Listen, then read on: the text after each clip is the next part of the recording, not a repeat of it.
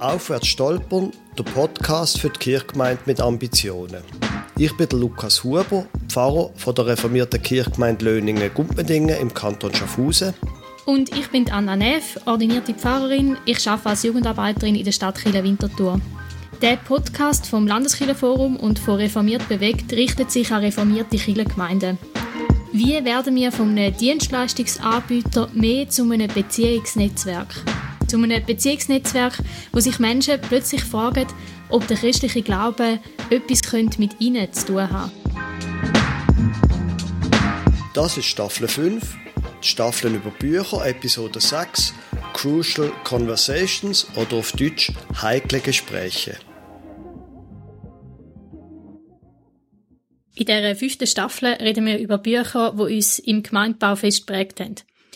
Heute geht es um das Buch Crucial Conversations oder eben auf Deutsch Heikle Gespräche von Carrie Patterson und noch ein paar anderen Autoren. Anna, das ist schon ein richtiger Bestseller, wo du da vorgeschlagen hast. Mhm. Über 5 Millionen Kopien sind verkauft worden, heisst da auf der dritten Ausgabe. Warum hast du über das Buch reden? Ich tue das jetzt mal so richtig amerikanisch ankündigen, wie es ein amerikanisches Buch ist. Ui. Also ich glaube, wenn wir in der Kille die Tools oder zumindest mal die grundlegenden Tools von dem Buch wirklich würden anwenden, dann hätten wir massiv weniger Burnouts und ich glaube auch, die guten Leute, die in der Kille schon engagiert sind, die würden viel länger in ihren Ämtern bleiben und hätten auch längerfristig Freude an ihrer Arbeit. Also ich glaube, es hat wirklich große Auswirkungen auf Kultur und Stimmung und das Arbeitsklima in der Kirche. Okay, jetzt müssen wir aber etwas bieten, Anna. Ja, also ich persönlich habe das Buch vor etwa vier Jahren zum ersten Mal gelesen ja. und seitdem lese ich es eigentlich jedes Jahr wieder. Okay. Und, oder gehe zumindest meine Notizen durch und probiere irgendwie die Skills so ein bisschen zu verinnerlichen, weil ich habe das Gefühl, das ist wirklich mega wertvoll. Okay, dann erzähl doch mal, um was es geht. Genau, also Crucial Conversations ist ein Kommunikationsbuch und die Autoren haben eigentlich ursprünglich mal einfach herausfinden, was macht eine gute Führungsperson aus und haben dann in ganz vielen Teams von verschiedenen Unternehmen gefragt, was aus Sicht von diesen Teams, welche Person in ihren Augen eine gute Führungsperson ist. Und zwar nicht im Sinn von, wer jetzt strukturell in der Position von der Führung ist, mhm, sondern mhm. wer im Team ihnen so ein bisschen die Leadership Skills eigentlich hat. Mhm. Und das Resultat ist eigentlich gewesen, dass die Eigenschaft, die sich durchgezogen hat bei all diesen Leuten, die genannt worden sind, ist immer gewesen, es sind die Leute gewesen, die in heiklen Situationen das Wort ergriffen haben und das Gespräch so geführt haben, dass sich eigentlich alle Konfliktparteien gehört gefühlt haben. Ja. Und um diesen Skill geht es eigentlich. Also solche die Eigenschaft von heiklen Situationen erkennen und dann auf eine gute Art und Weise können das Gespräch führen so dass es nicht irgendwie im Konflikt endet, mhm. sondern dass man weiterkommt gemeinsam. Ja, dann müssen wir wahrscheinlich zuerst mal noch ein bisschen definieren, oder? Was ist denn so ein heikles Gespräch? Ja, also heikle Gespräche sind eigentlich nicht die Gespräche, wo man schon im Voraus weiß, jetzt gibt es eine Krisensitzung und jetzt muss man einen Konflikt klären, wo schon ewig da mhm. rum ist, sondern häufig entwickelt sich das eigentlich aus einem alltäglichen Gespräch, wo man plötzlich merkt, dass also, dass es entgegengesetzte Meinungen gibt, das ist mal der erste Punkt. Dann, dass der Outcome vom Gespräch wichtig ist, also dass viel auf dem Spiel steht, dass bei dieser Entscheidung, die muss getroffen werden und dass starke Emotionen involviert sind. Ja. Auf beiden Seiten oder vielleicht auch nur auf einer Seite. Ja, und gerade das Letzte, oder, das kann ja dann ganz schnell gehen. Mhm. Darum finde ich auch die Definition super. Es muss nicht etwas sein, wo man weiß, oh, jetzt muss ich in ein Krisengespräch rein, sondern es kann auch ganz schnell äh, so etwas auftauchen. Ja, gerade bei Sachen, wo man eigentlich gar nicht damit rechnet, dass die jetzt emotional sind ja. oder so. Und dann ist ja die Gefahr, man ist überrascht und reagiert dann genau auch so emotional und darum lohnt sich sich im Voraus überlegen, was mache ich, wenn so Emotionen auftauchen. Mhm. Und vielleicht gerade als Beispiel, wo in der Kille so könnte passieren, wenn jetzt zum Beispiel eine Person in der Kirchenpflege gerne eine Spurgruppe bilden, um mit anderen Gemeinsgliedern zusammen über neue Gottesdienstformen nachdenken. Und die präsentierten das in der Kirchenpflege und die Fahrperson gehört zum ersten Mal von dieser Idee mhm. und empfindet es dann als Kritik an ihrer Arbeit und reagiert darum sehr emotional, sehr abwehrend. Und die Kirchenpflegerin fühlt sich dann gleichzeitig selber vor den Kopf geschossen, weil ihr Engagement für Kirche nicht wertschätzt wird. Und dann sagt sie mit einem wütigen Unterton, ja, dann halt nicht. Und ist der Rest der Sitzung einfach still. Ja. Etwa so könnte ich mir vorstellen, dass das könnte passieren. Ja, genau, genau. Und gerade bei dieser Diskussion und bei diesem Punkt, finde ich, bringen sie im Buch Crucial Conversations auch eine sehr schöne Gegenüberstellung. Ein Problem, wo wir dann in diesen Situationen oder oft in Situationen hat, ist das, was sie the Fool's Choice nennen. Mhm. Die Entscheidung vom Narr. Und ich muss ehrlich sagen, das ist auch meine natürliche Neigung, in so einer Situation von einer Gegenüberstellung auszugehen, nämlich, dass es zwei Möglichkeiten gibt. Entweder ich bin jetzt ehrlich mit jemandem und ich sage jetzt, was ich denke, oder ich behalte Freund. Oder einfach, ja, Freund in einer Kirchenpflege, ich behalte die Person da an dem Tisch und tue sie nicht verjagen quasi. Und ich selber bin dann so geneigt, dass ich dann im Zweifelsfall eher nett bin und nicht sage, was ich eigentlich denke und was eigentlich mein Ziel wäre. Und genau das hat mich schon ein paar Mal ziemlich gebissen. Mhm. Und sie sagen dann, die Fool's Choice, das ist eben ein Fool's Choice. Das ist eben eine dumme Entscheidung. Quasi die Idee, entweder ich bin nett oder ich sag die Wahrheit. Sondern die Grund, also eine Art Grundthese von dem ist, man muss eben beides machen. Mhm. Und sie sagen auch immer wieder, es ist möglich, zum über alles reden, wenn man eine gute Atmosphäre schafft. Genau. Und sagen darum, es gibt eigentlich einen dritten Weg. Und jetzt ist die Frage, wie, wie geht denn das? Und ein wichtiger Punkt, was sie sagen, ist, dass man, wenn man in so einem Gespräch ist, dass man dann nicht das Ziel hat, die eigene Idee durchzusetzen. Sondern dass wirklich das Ziel muss sein, eine Atmosphäre zu schaffen, wo alle Beteiligten innerlich bereit sind, um das zu teilen, wo ihnen jetzt durch den Kopf geht. Also alle müssen sich sicher genug fühlen, um das preiszugeben, wo, wo gerade in ihnen los ist und auch können offenlegen, was ihre Motivationen und Bedürfnisse sind. Und eben ich auch, oder? Ja. Ich, ich selber gehe in das Gespräch ihnen nicht mit der Meinung, ja, ich darf ja gar nicht das sagen, sondern ich tue auch einen Beitrag leisten, aber alle anderen können auch die relevanten Informationen und Ziele ins Gespräch einbringen und wir müssen das Gespräch einfach so führen, dass jeder kann quasi angstfrei und sicher seinen Gesichtspunkt einbringen. Mhm. Und darum ist der erste Punkt, wo Sie empfehlen, dass man mal zuerst bei sich selber bleibt und sich bewusst wird, was denn eigentlich die eigenen, eigenen Ziele sind. Also was will ich erreichen in dem Gespräch und auch was will ich verhindern, dass passiert. Und dann sagen sie, soll man das gerade im Kopf mal probieren zusammenbringen zu einem Satz. Also zum Beispiel, als Beispiel, was sie bringen, ich will mit meinem Partner darüber reden, wie er zuverlässiger kann werden aber ich will nicht, dass irgendwie negative Gefühle dann zwischen uns entstehen.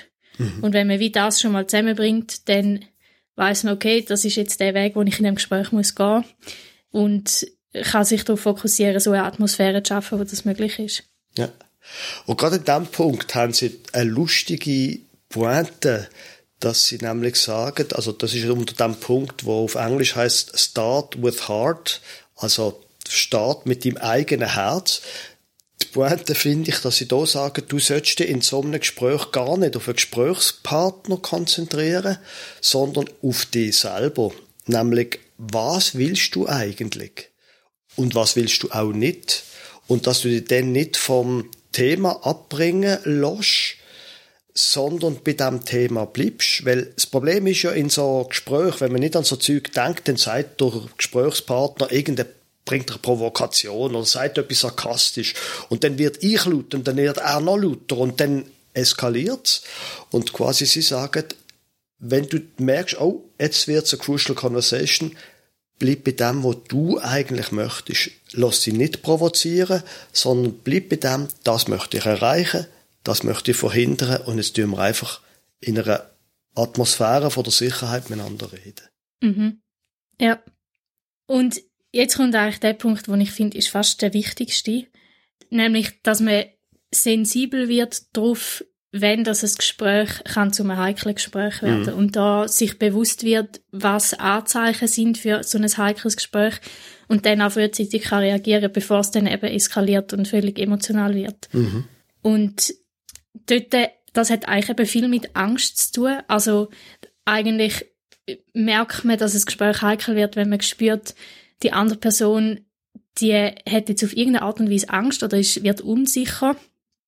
Und dann ist es häufig so, dass man aus dieser Angst heraus eben emotional reagiert. Also zum Beispiel, wenn man irgendwie Angst hat, dass Leute die Ideen nicht unterstützen, wo man, wo man da jetzt bringt und sich so viel Mühe dabei gegeben hat, dann fängt man plötzlich an pushen und manipulativ reagieren zum Beispiel. Mhm, mh. Oder Angst, dass man verletzt wird oder dass niemand Rücksicht nimmt auf einem und dann plötzlich zieht man sich zurück, erzählt nicht mehr, was einem eigentlich durch den Kopf geht oder was man denkt. Ja. Das sind so ein bisschen die, die Anzeichen. Und die kann man an sich selber feststellen, die kann man auch am anderen feststellen. Und sie sagen dann quasi, es gibt wie eine Art zwei ganz unterschiedliche Merkmale, wo man kann erkennen kann, dass ein Gespräch nicht mehr in einer sicheren Atmosphäre stattfindet. Das eine ist Silence, nennen sie das, andere ist Violence. Und ich glaube, das ist, äh, also das ist nicht eine, äh, soll ja möglichst gleich tönen, Alliteration fast. Und die sind, finde ich, ziemlich hilfreich. Es ist ja ganz offensichtlich, wenn der andere laut wird, violent, also in Angriffsmodus geht, dann merkt man sofort, oh, jetzt da ist etwas am Entgleisen.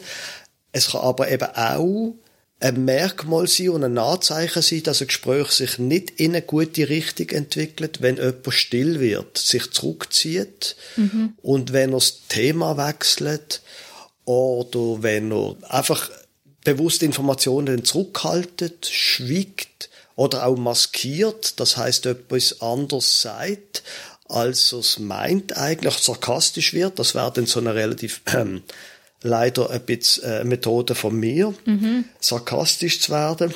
Sugarcoating, sagen sie noch, das ist auch ähm, ein schöner Ausdruck, dass man etwas schön redet, wo einen eigentlich stört und damit nicht das wirkliche Anliegen bringt. Und das bist ein ja dann, wenn der andere oder die andere ihr eigenes Anliegen nicht kann äußern, irgendwann kommt sie dann doch wieder. Mhm. Oder ausweichen oder das Thema wechseln und so weiter. Also Schweigen und Verstummen kann eben sehr wohl auch ein Anzeichen sein, nicht nur laut werden, dass ein Gespräch in eine ungünstige Richtung geht. Und ich finde das fast noch schwieriger, um darauf zu reagieren, als wenn Violence passiert, also wenn man, wenn man laut wird, weil auf das kann man irgendwie reagieren, aber Silence ist dann gerade schon so, man muss noch mal ein bisschen aktiver darauf reagieren ja. als Gesprächspartner. So. Ja. Aber ich merke bei mir selber auch, also ich tendiere viel, viel mehr zu Silence, wenn ich mich unsicher fühle. Und mir hat das Buch mega geholfen, um das überhaupt zuerst mal zu checken und zum dann auch im Gespräch merken, ah, okay, jetzt bin ich mich gerade am zurückziehen, jetzt habe ich gar keine Lust mehr zum sagen, was ich denke. Jetzt muss ich irgendwie etwas machen, zum, zum nicht in dem Modus hinein sein, zum, sondern zum wieder irgendwie Sicherheit gewinnen in dem Gespräch. So. Ja.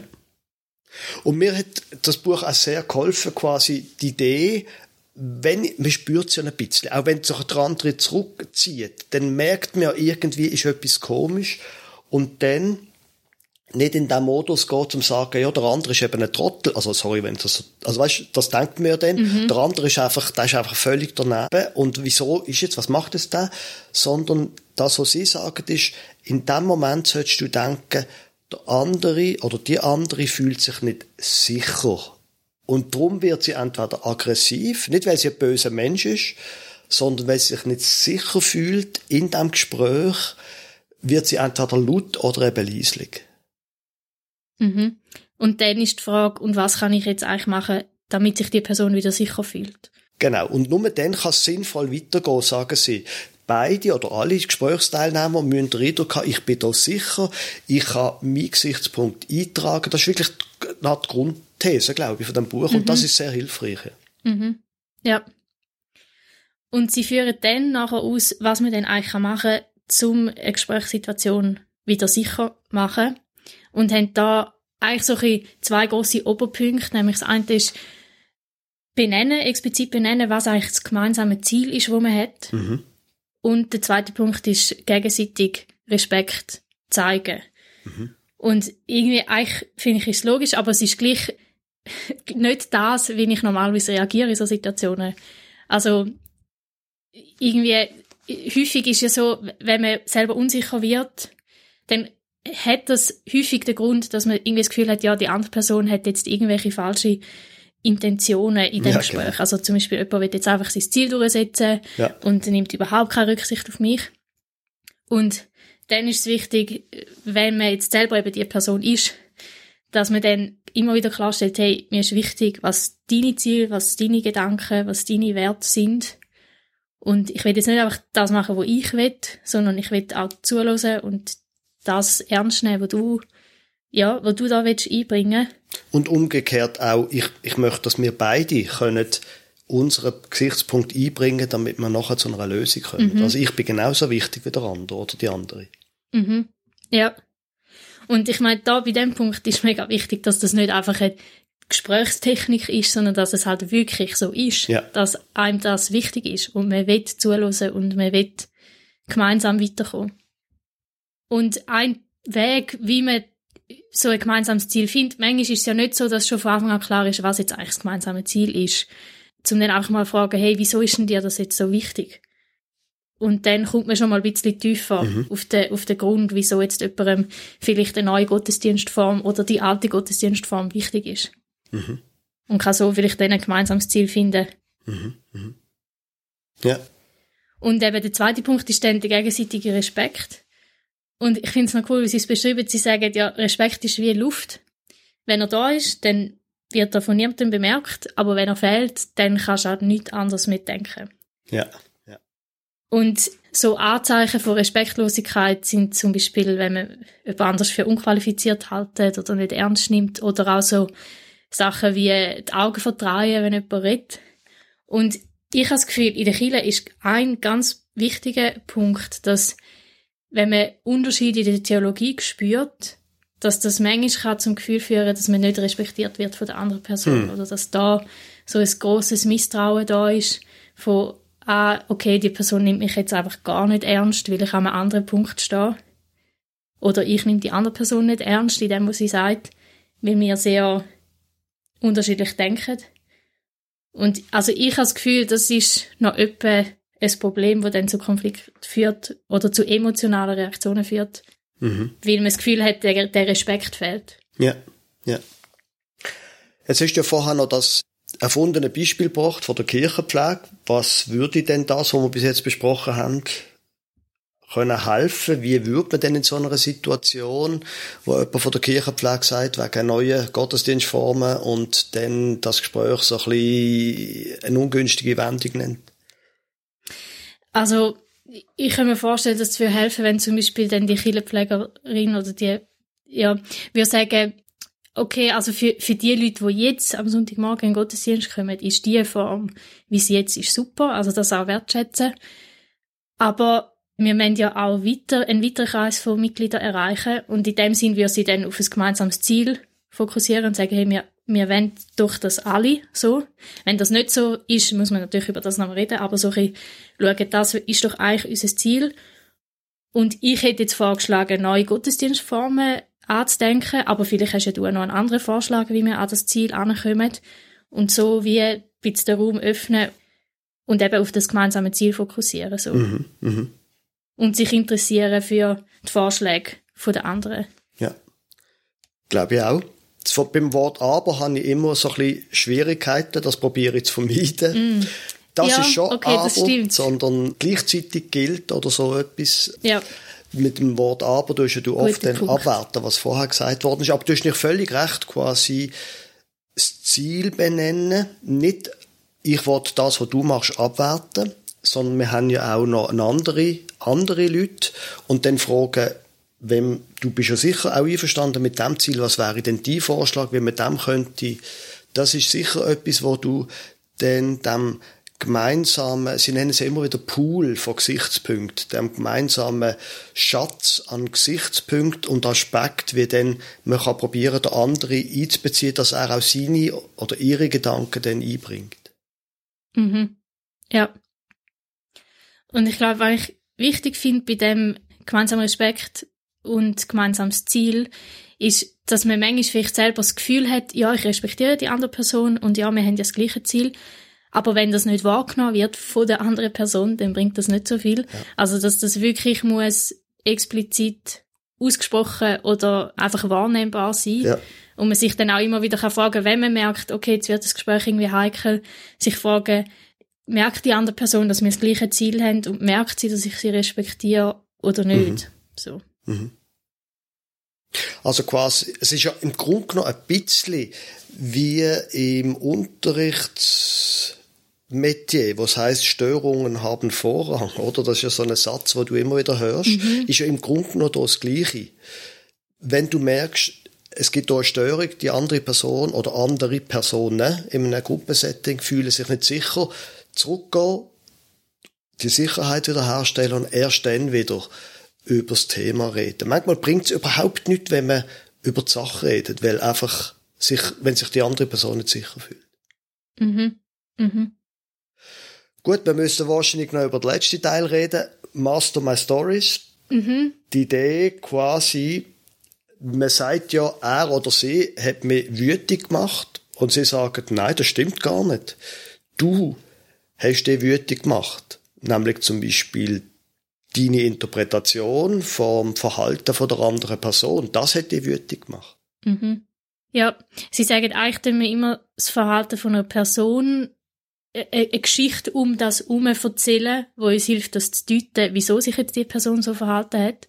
Und das muss gar nicht immer stimmen. Also sie zeigen so eine Reihenfolge auf von, von einem Ablauf, wo passiert. Also zuerst sehe ich und höre ich etwas dann tue ich das irgendwie zusammenbasteln zu einer Geschichte, wo mir erklärt, wieso jemand das gemacht hat.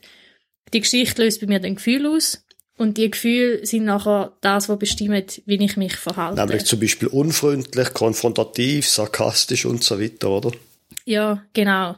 Also zum Beispiel, wenn ich irgendwie am Morgen aufstehe und ich sehe einen Berg von dreckigem Geschirr in den Wege, dann deute ich das als okay, meine Mitbewohner wissen, dass ich heute frei habe und haben extra alles stehen gelassen und nicht abgeklopft. das macht mich dann wütig. Ja. Und ich schicke dann kommentarlos ein Foto von der, von der dreckigen Küche in Wegechat. Genau. Zum Beispiel. Aber das muss ja überhaupt nicht stimmen. Also es kann sein, dass das ganz einen anderen Grund hat, wieso das dreckige Geschirr dort ist. Und zum dann können überprüfen, ob die eigene Geschichte, die man sich da zusammenbastelt hat, stimmt, sagen sie, muss man den Weg rückwärts gehen. Also zuerst mal merken, was habe ich jetzt für oder in welchem Modus bin ich jetzt gerade, also wie verhalte ich mich jetzt gerade, bin ich gerade im Silence oder Violence Modus und dann merken, welche Gefühle stecken denn dahinter, wieso bin, fühle ich mich jetzt gerade unsicher? Mhm. und was ist der Auslöser gewesen, also was für eine Story erzähle ich mir jetzt da gerade und dann was sind die Fakten, was ist das, was eigentlich wirklich passiert ist, was ist das, was ich gesehen und gehört habe und macht das Sinn, dass ich das jetzt so in der als die Geschichte interpretiere oder könnte da etwas anderes dahinter stecken? Mhm. Mhm. Und dann merke ich vielleicht, dass meine Mitbewohner nach ihrem Mitternachtssnack nicht abgewaschen haben, weil sie mich nicht haben wecken und das viel zu laut gewesen wäre, wenn sie dann abgewaschen hätten oder so. Also dass man wie merkt, okay, es gibt auch andere Versionen, wie ich die Geschichte kann erzählen kann. Ja, aber du hast mir vorher übrigens gerade noch eine, Idee gebracht mit dem kommentarlosen Foto in WG-Chat. Das ist eine schöne quasi Kombination von Silence und Violence oder so passiv-aggressiv. Ja, das stimmt. stimmt. Passiv-aggressiv ist eigentlich eine Kombination von, ich, ich spreche es nicht genau an, aber eigentlich ist es sehr violent. Ja, ja. So. Also gut, auf jeden Fall Geschichte zurückgehen und herausfinden, was für Gefühle und weil meine Gefühle so sind, habe ich eine Situation deutet und dann nochmal zurückgehen, stimmt das mit dem, was ich gesehen habe oder gehört habe, wirklich überein? Mhm. Das ist, ist schon ein guter Punkt, ja. Um sich selber auch auf die Spur zu kommen, wo ich in eine ungünstige Richtung abbiege, in einem Gespräch oder in einer Grundhaltung gegenüber jemand anderem. Mhm. Und sie bringen so ein paar Punkte, wo, wir, wo man grundsätzlich Tendenz dazu hat, auf diese Art und Weise Geschichte zu erzählen, wo eigentlich nicht hilfreich ist, nämlich, dass man sich selber schnell mal in der Opferrolle sieht. Oh ja. Und so sagt, ja, es ist nicht, es ist nicht meine Schuld. Mhm. Ähm, oder die anderen Personen zu fest als Täter bezeichnet. Also einfach sagt, die Schuld liegt nur bei Mhm. dir. Oder so ein bisschen eine allgemeine Hilflosigkeit, wo einfach die Umstände sind so, dass man nichts anderes kann machen kann. Ja. Und dass das häufig etwas ist, wo, dann, wo man braucht, um erklären, wieso man sich jetzt entweder silent oder violent verhaltet. Mhm. Und dann gibt's aber auch Möglichkeiten, wie man eben kann das verändern und hilfreiche Stories anfangen zu erzählen, indem man eben nicht von Opfern ausgeht, sondern eigentlich immer sagt, wir sind alle Handelnde, ich genauso wie die anderen. Und die Frage ist, welche Rolle spielen wir in dieser Geschichte und was können wir machen? Und auch immer wieder fragen, was kann denn ein Mensch dazu gebracht haben, so zu handeln? Mhm. Dass jemand nicht einfach an sich ein Täter ist, sondern man sich überlegt, was könnte dahinter stecken. Mhm. Mhm. Mhm. Und dann auch immer sieht, ein Täter ist immer ein Mensch Mhm. und überlegen, nicht nur, was hat ihn dazu gebracht, das zu machen, sondern was könnte man auch in dieser Situation, wie könnte man alle zu Feigen machen, die etwas können beitragen und auch tun beitragen an eine Lösungsfindung, damit alle Gesichtspunkte auf den Tisch kommen. Mhm. Ja, spannendes Buch. Sicherheit als Grundmotiv von einem Gespräch. Ganz genau aufpassen, wenn jemand entweder laut wird, das merken wir sowieso, aber auch wenn jemand leislich wird. Die eigene Geschichte, quasi, wo man aus einem Konflikt rauszieht, die nochmal zu hinterfragen und dazu kommen, dass alle ihre Gesichtspunkte, ihre Haltungen, ihre Meinungen, auch ihre Ziele können auf den Tisch legen, damit man nachher auch gemeinsam kann das Gespräch zu einem guten Ende führen und eine gute Zukunft auch führen. So viel für heute. Wie in der letzten Episode findet ihr in den Show Notes einen Link zu einer Zusammenfassung, die Anna geschrieben hat. Dann wär's das jetzt also gewesen von der Episode 6 in Staffel 5 mit Büchern. Das mal über Crucial Conversations von Aufwärts stolpern, ein Podcast für die Kirchgemeinde mit Ambitionen. Wir freuen uns, wenn Sie Ihre Radioempfängerin auch nächstes Mal wieder einschaltet.